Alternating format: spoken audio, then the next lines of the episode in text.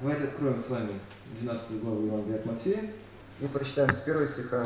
Итак, Матфея 12 глава, с первого стиха. В то время проходил Иисус в субботу засеянными полями. Ученики же его взалкали и начали срывать колосья и есть. Фарисеи, увидев это, сказали ему, вот ученики твои делают, чего не должно делать в субботу.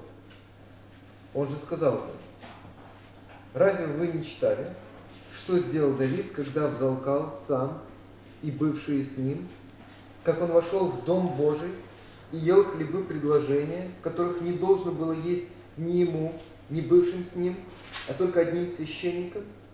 Или не читали вы в законе, что в субботу священники в храме нарушают субботу, однако не виновны? Но говорю вам, что здесь тот, кто больше храма. Если бы вы знали, что значит милости хочу, а не жертвы, то не осудили бы невиновных. Ибо Сын Человеческий есть Господин и суббота. И отойдя оттуда, вошел он в синагогу. И вот там был человек, имеющий сухую руку. И спросили Иисуса, чтобы, чтобы обвинить его, можно ли исцелять в субботу? Он же сказал, кто из вас, имея одну овцу, если она в субботу пойдет в яму, не возьмет ее и не вытащит? Сколько же лучше человек овцы? И так можно в субботу делать добро. Тогда говорит человеку тому, протяни руку твою. И он протянул, и стала она здорова, как другая. Фарисеи же, выйдя, имели совещание против него, как бы погубить или убить его. Но Иисус, узнав, удалился оттуда. 12 глава, она связана с тем, о чем мы говорили в прошлый раз, и позапрошлый, читая 11 главу. Последний раз мы говорили про иго Торы, которое фарисеи возложили на свой народ. И 12 глава как раз дает нам примеры э, такого иго. И отрывок, который мы прочитали, первые 14 стихов, они касаются э, одной конкретной заповеди о субботе. Вот оно, иго Торы, иго заповеди фарисейских. И с другой стороны, вся 12 глава в целом говорит о людях, которые сопротивляются приходу царства. И это тоже важная тема 11 главы. И Матфей таким образом продолжает 11 главу и непосредственно ее конец, и в целом сопротивление царству и конкретные примеры игр. Мы прочитали две истории, на самом деле, в этих 14, 14 стихах, две истории. Одна история связана с тем, что ученики срывали колосья в субботу и ели их. Вторая история связана с тем, как Иисус в субботу исцелил человека, у которого была парализованная рука. Но обе эти истории связаны, потому что они касаются неких действий, совершенных в субботу. Естественно, возникает конфликт между Иисусом и учениками с одной стороны и фарисеями с другой стороны. Итак, сегодня мы поговорим тогда о субботе. Проблема фарисеев в этой ситуации нам хорошо известна. Мы прекрасно знаем, что фарисеи, они огораживали заповеди, которые Бог дал через Моисея, дополнительными законами, для того, чтобы ну, обезопасить евреев от нарушения этих заповедей. Каждый раз я стараюсь привести какие-то э, новые вам примеры таких вот заборов нравственных. Ну, например, оказывается, что в субботу нельзя принимать роды у э, домашних животных, но можно помогать при родах. Чувствуете разницу? Да? Очень существенная разница. Принимать роды нельзя, но помогать животному при родах можно в субботу. Вы меня спросите, а в чем различие, как, как это можно помогать, не принимая роды? Ну, спросите у раввина. И что касается людей, то тут как бы лучше.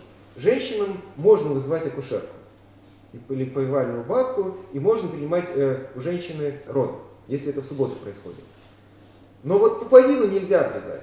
Можно завязывать, но обрезать нельзя. Хотя некоторые школы раввинистические учили, что все-таки можно обрезать пуповину, не только завязать ее на узел. Что касается вот этой истории, когда ученики проходили через какое-то поле и сорвали колосья, то дело, конечно, не в том, что они украли, потому что закон-то позволял заходить на поле и есть, не собирать там урожай. А можно было бедному человеку голодному зайти на любое поле и поесть там винограда, пшеницы, чего угодно. Поэтому они не украли. Но они сделали это в субботу. Они как бы сорвали колосья, потом еще обмолотили Видимо, зубами еще в муку превратили. Короче, целый производственный цикл. И интересно, что позже, где-то во втором-третьем веке, у раввинов опять же появилось интересное установление, что оказывается можно вот это делать в субботу руками, но не серпом. На самом деле христианство оказало влияние на иудаизм, и они немножко смягчили и изменили свои правила. То есть в тот момент, когда Иисус с учениками жили, даже руками нельзя было срывать. Но позже, под влиянием христианства, можно срывать руками, но нельзя э, серпом. В чем была проблема фарисеев, понятно. Ученики и Иисус нарушили их заповедь, которую они придумали. Но в чем суть ответа Иисуса? Что Иисус отвечает на обвинение фарисеев? Пять э, элементов есть в ответе Иисуса. Вот если две истории вместе собрать, то можно выделить пять элементов в этом ответе, которые мы потом сведем к двум. И мы обозначим их буквально одним-двумя э, словами. Во-первых, первая часть ответа заключается в Давиде, да? Давид. Потом Осия, то есть Иисус цитирует Осию в седьмом стихе «Милости хочу, не жертвую». Священники, 5-6 стих которые что-то делают по субботам. Восьмой стих – Сын человеческий. И пятый элемент – это 12 стих – можно в субботу делать добро. Пять таких элементов ответа. Я не хочу сказать, что это пять разных ответов, но пять таких мыслей, которые приводят, может быть, к единому ответу. Давид, Осия, священники, Сын человеческий и добро в субботу. Мы сделаем две вещи. Сначала мы рассмотрим саму историю, как она произошла тогда, какой ответ Иисус дал. И после этого мы попробуем определить, какое это значение имеет для нас.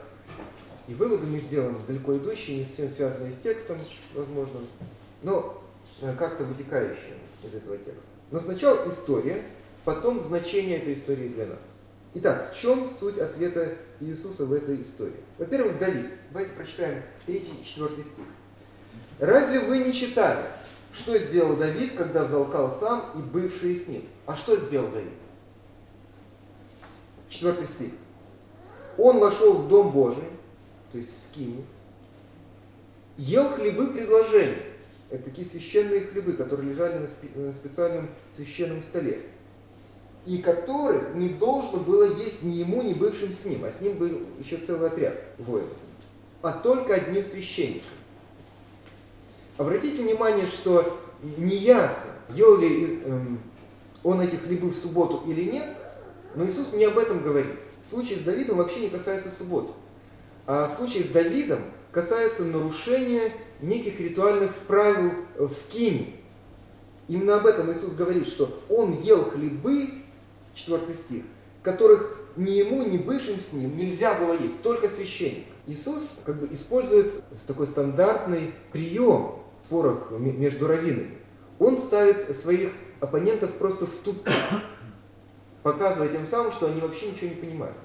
И он э, как бы ставит перед ними дилемму. И первая часть дилеммы. Давид ел хлебы? Ел. Ему можно было их есть? Нельзя. А как же Давид невиновен? Вы можете это объяснить? Говорит он фарисеям. И фарисеи не могут этого парадокса и этого противоречия объяснить. Ну как же так? Давид сделал то, что не должен был делать, и не виной. И Иисус таким образом не столько в этом примере говорит о субботе, сколько в целом о фарисейском подходе к закону. Он говорит, ваш, э, ваш метод толкования закона в целом неверен, поэтому вы и эту ситуацию не понимаете. Она вам кажется абсурдной и необъяснимой. В первой части ответа Иисус в целом подвергает фарисейское толкование закона сомнению. Он говорит, не годится. То, как вы толкуете закон, не позволяет нам понять, что он говорит. Пошли дальше. В связи с этим я сразу хочу перепрыгнуть два стиха священников, э, мы пропустим, вернемся к ним через секунду. Седьмой стих, Осия, да, мы говорили про Давида, теперь Осия. Потому что седьмой стих, он именно вдогонку вот истории с Давидом. Если бы вы знали, что значит милости хочу, а не жертву, то не судили бы невиновных. Э, Иисус цитирует то место из книги Осии, где Бог через Осию обвиняет свой народ в том, что евреи соблюдают закон формально. Они как бы приходят в храм, ну да, приносят жертвы, соблюдают все необходимые ритуалы, но они не чтят Бога, они идолам поклоняются, за что они будут потом изгнаны в Вавилон. И они не любят ближнего. Они грабят сироту, они грабят вдову, не защищают их, они не любят ближнего и не чтят Бога. но при этом делают вид, что законы не соблюдают. И он говорит, этот формализм ни к чему не ведет. Вы неправильно понимаете закон. Поэтому то, что говорит Осия, тоже подвергает сомнению фарисейский подход к толкованию закона. Формализм невер, неверный метод. Хорошо. Третье. Священник. Пятый, шестой стих. Говорили про Давида, про Осия, теперь священники. Или не читали ли вы в законе, что в субботу священники в храме нарушают субботу, однако невиновны? Вот это интересное утверждение Иисус делает. Как-то священники нарушают субботы в храме. Давайте мы прочитаем два места из Ветхого Завета. А, и мы увидим, что, ну, в общем-то, сам Бог повелевает им нарушать субботу. Первое, Левит 24.8. Левит 24.8. Каждый день субботы постоянно должно полагать их пред Господом от сынов Израилевых. Это завет вечный. Идет речь как раз о тех самых, э, это Левит 24.8, хлебах предложения, которые ел Давид. Это были 12 таких хлебов, которые лежали на столе и были ну, как бы, от всего израильского народа, 12 колен, э, символом благодарности. И священники должны были менять эти хлебы именно в субботу. Видимо, в субботу и выпекать, и менять. В субботу, когда нельзя было делать никакого дела, священники должны были именно в этот день совершать этот довольно объемкий труд по смене 12 э, священных хлебов. Более того, если мы откроем число 28, число 28, стихи 9-10, то мы увидим, что еще больше им приходилось делать. Число 28, 9 стих. А в субботу принесите двух агнцев однолетних без порока, и в приношениях хлебное две десятых части ефы пшеничной муки, смешанной с елеем и возлияние при нем. Это субботнее всесожжение в каждую субботу сверх постоянного всесожжения и возлияния при нем.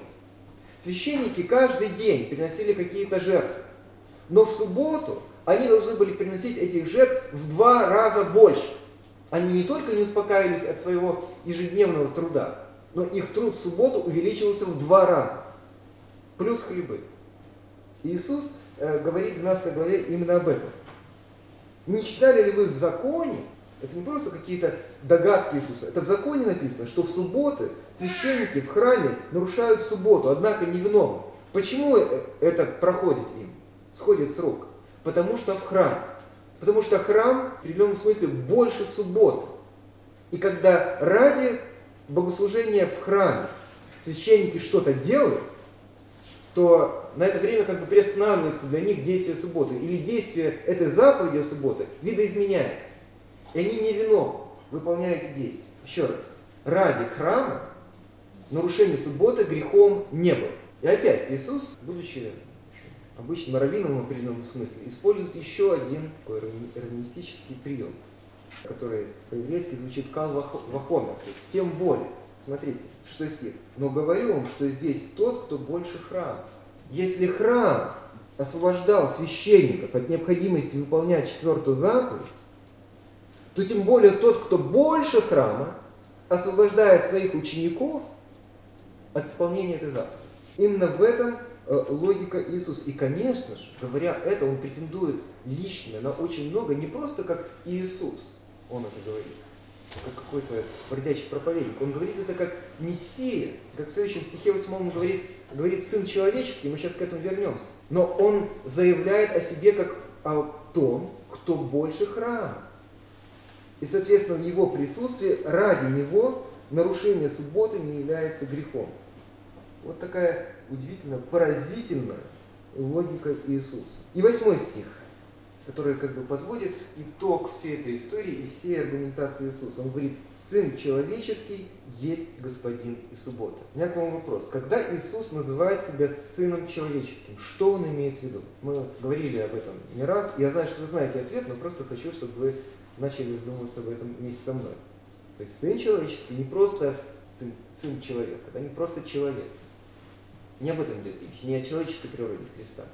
Когда Иисус говорит «сын человеческий», это синоним Мессия. все равно, что если бы он сказал «Мессия», есть господин и суббота. Конечно, мы сейчас не будем повторять, почему, каким образом мы приходим к такому выводу, но это абсолютно точно. Сын человеческий – это то же самое в Евангелии, всегда, что и Мессия. То же самое, что Христос. Итак, Сын человеческий, то есть Иисус качестве Мессии есть Господин субботы. И это лишь повторяет мысль насчет храма. Поскольку Иисус больше, чем храм, то Он имеет власть, да, быть господином, господином значит иметь власть, Он имеет власть изменять правила соблюдения субботы. Более того, он, Иисус не говорит об этом сейчас, здесь, в данный момент прямо, но смысл применения этой власти Иисуса в том, чтобы вообще отменить субботу в будущем. Не, не сейчас, но после смерти и воскресения. И Жан Кальвин, комментируя вот именно этот отрывок, он говорит примерно следующее, то есть смысл его слов в следующем, что Иисус еще не отменяет субботы, а пока показывает, как правильно ее соблюдать. Видите, какова логика Кальвина? Он говорит, что в данном, данный момент Иисус еще не отменяет субботу, а пока показывает, как правильно ее соблюдать. По духу, не по букве. Это утверждение Кальвина подразумевает, что в будущем власть Сына Человеческого, который есть Господин субботы, выльется в то, что суббота будет отменена полностью. Итак, четыре элемента ответа Иисуса мы рассмотрели. Давид, Осия, священники и Сын Человеческий. И теперь последний, пятый элемент. Это история синагоги. Иисус в синагоге. Он еще ничего не делает. Но там есть парализованный человек. И фарисеи знают, что Иисус может его исцелить. И частенько делают это по субботам. И они хотят подковырнуть. Они хотят э, заставить его сказать что-нибудь противоречащее их закону. И спрашивают его, можно ли исцелять в субботу? Иисус прекрасно знает, чего они хотят от него добиться. Какое, э, какую ловушку они ему ставят. Но он использует здравый смысл в ответ на их обвинения. Он использует здравый смысл. И на самом деле не только здравый смысл. Он ссылается опять на некоторые инструкции раввинов. Что говорит Иисус? Он говорит, смотрите, у вас есть овца. В субботу она упала в яму или в ров. Вы оставите ее там до понедельника? Или там до воскресенья, до следующего рабочего дня? Нет. Вы пойдете и что-то сделаете. Вы вытащите ее оттуда. И у, у раввинов инструкции были такие. Если ваше домашнее животное попало в ров в субботу, то вытаскивать его нельзя. Но можно животному помочь оттуда вылезти. То есть, например, накидать туда каких-нибудь вещей, на которые овца заберется и выберется. Но саму залезть и вытолкнуть овцу нельзя. Но помочь ей выбраться можно. Иисус говорит, если вы э, пытаетесь помочь овце, животному, калвахомер, тем более, неужели нельзя помочь человеку, который создан по образу Божьему, с которым Бог вступил в завет, которого Бог любит больше, чем он любит эту овцу? Конечно же, можно, Иисус говорит, творить добро и с точки зрения здравого смысла, и даже с точки зрения ваших э, равинских инструкций. Понятно, о чем говорит Иисус. Давайте мы теперь подытожим, подытожим вот эти пять элементов. Э, я бы э, хотел сказать, что он как бы два ответа дает. Один в целом. Он говорит, что фарисеям, вы вообще неверно толкуете закон, потому что то, как вы его толкуете, приводит к абсурду. Моим ученикам нельзя сорвать э, семь колосков, и мне нельзя исцелить человека, который страдает от паралича руки. Это абсурд. И этот абсурд вызван тем, что вы вообще неправильно толкуете закон. Это первое. Второе. Я как храм, или я, я подобно храм, имею право изменить действие заповеди субботы, о субботе. Вот как храм мог поменять действие субботы, так и я, будучи больше храма, будучи мессией, имею право поменять действие субботней заповеди. Вот такие два ответа дает Иисус. Один общий, один очень даже конкретный. Я хочу обратить ваше внимание на 14 стих, перед тем, как мы перейдем тому, что эта история значит для нас. Реакция фарисеев фантастическая. Фарисеи же, выйдя, имели совещание против него – как бы убить его. То есть погубить, убить. Тут нет сомнений, именно это слово по-гречески означает. Решили убить за что? Представьте себе, что вот на прошлой конференции, э, которая у нас была в церкви, мы поспорили по поводу отношения церкви и культуры. Вот жестко поспорили. какой-то один несогласный человек тут появился. И мы решили убить его. Что, разве за богословские разногласия убивают? Глупость какая-то. Тем более, опять же, если мы возвращаемся к законам еврейским, вот первого века, к тому, э, чему учили раввины, то за, несоблю... за нарушение субботы не полагалось убийство, казнь. За нарушение субботы полагалось перенести жертву. Это записано э, в их талмудах и всяких книжных. Нарушил субботу таким образом, принес такую жертву. Другим образом нарушил, другую жертву принес. Но убивать никого не нужно было. Но фарисеи реагируют неадекватно. Иисус нарушил субботу, они совещаются, как убить его. Это говорит о том, что на самом деле не на нарушение субботы они реагируют. Они реагируют в целом на ту власть, на которую претендует Иисус. Иисус вел себя в этой ситуации и во многих других ситуациях как Мессия и как Бог. И их это выводило из себя. Это было недопустимо. Это было то богохульство, которое они инкриминировали ему в самом конце. Он сделал себя Сыном Божьим и Богом.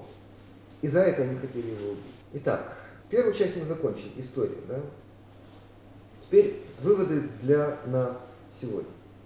Три вывода. Более-менее коротко. Ну, начнем с конца. Первое.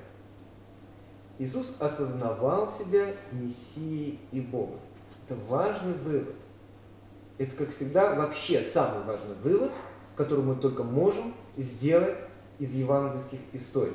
Потому что евангельские истории, они не о субботе, не там, о каких-то заповедях. Они в первую очередь об Иисусе Христе. Кто Он? И в данном случае Он Мессия и Он Бог.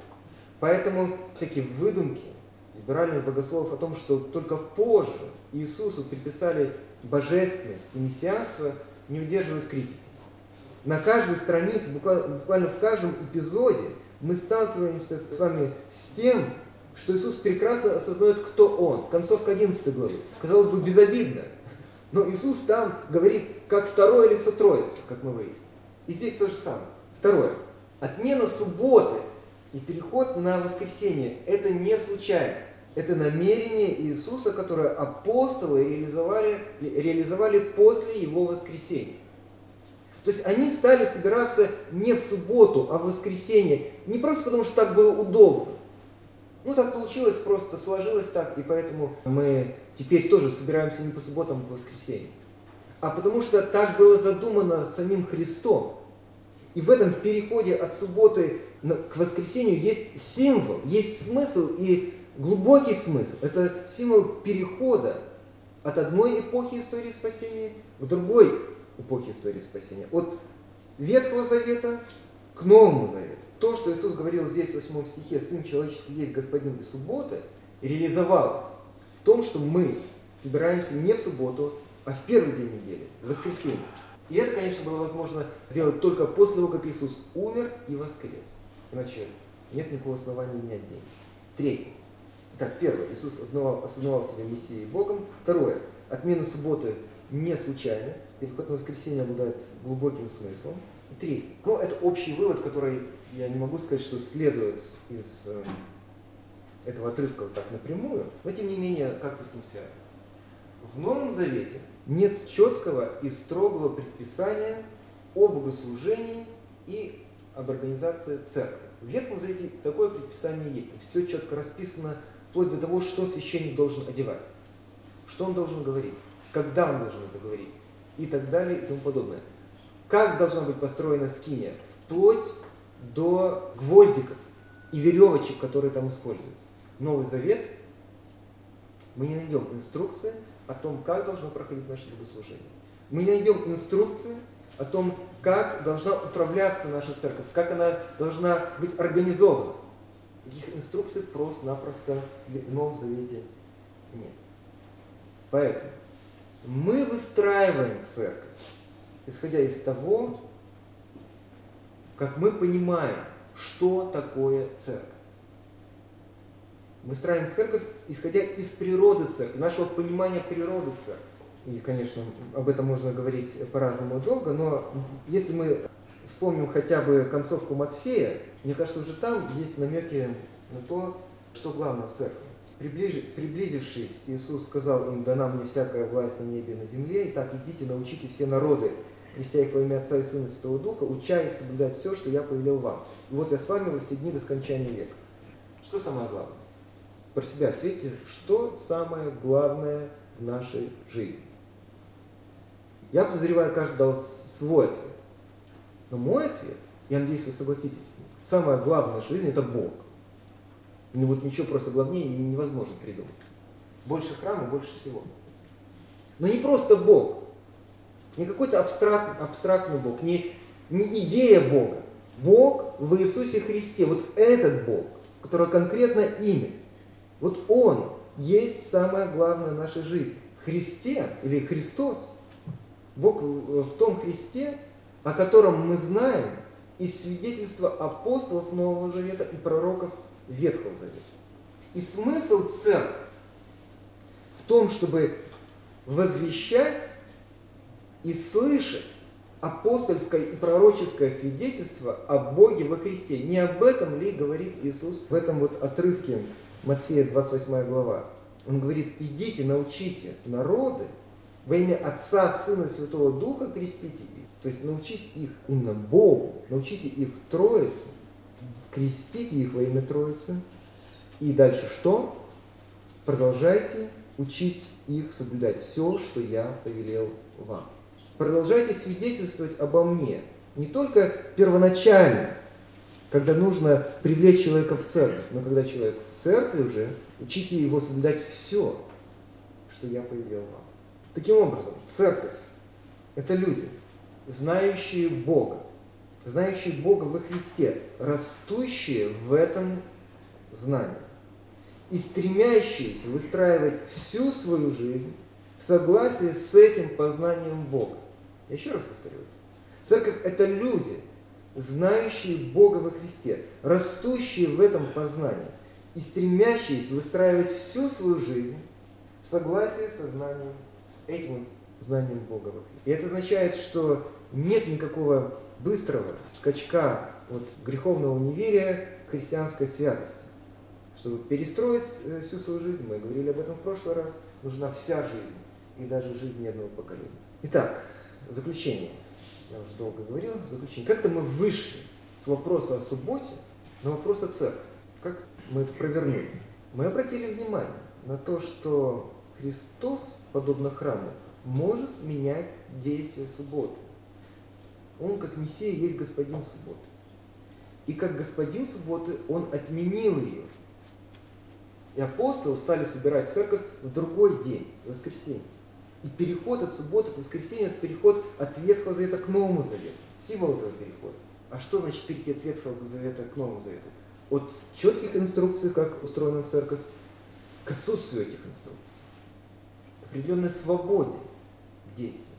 Я думаю, что наша церковь будет строиться тогда, когда мы будем строить ее вот на этом верном, правильном основании Нового Завета. И это основание у нас только одно – краеугольный камень церкви – Христос. И мы все вместе, прилагая все наши духовные и нравственные усилия, должны выстраивать нашу церковь на этом краеугольном камне. Аминь.